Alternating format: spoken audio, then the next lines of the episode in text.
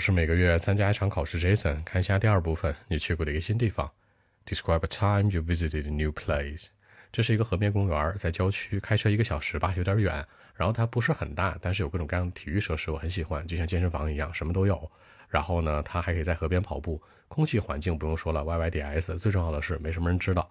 上次我自己去的呀，之后希望跟朋友一起去，可以做运动啊，或者在那玩，很棒的。Actually。Last week, I went to a Riverside Park, which is uh, located right in the countryside, not in the city center.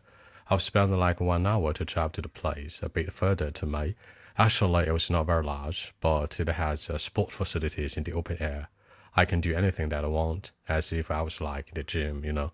It was uh, free of charge, by the way. It was like a sunny afternoon that day. I loved the sunshine, and suddenly I took a slow walk as well. After about 40 minutes, I took a rest. There was like a small shop. I grabbed some water. The point was that like not a lot of people got to know such a special place. See, I told you till now, I love this amazing place. The sunshine, the cool breeze, the open land. I can walk or run along the riverside, you know, quite comfortable to me.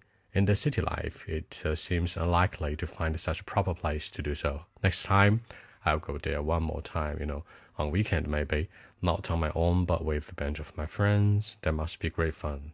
So I love it. So that's it. 那呃就在郊区，be located in the countryside。如果强调就就在的话，只在就在可以说 right 这个词。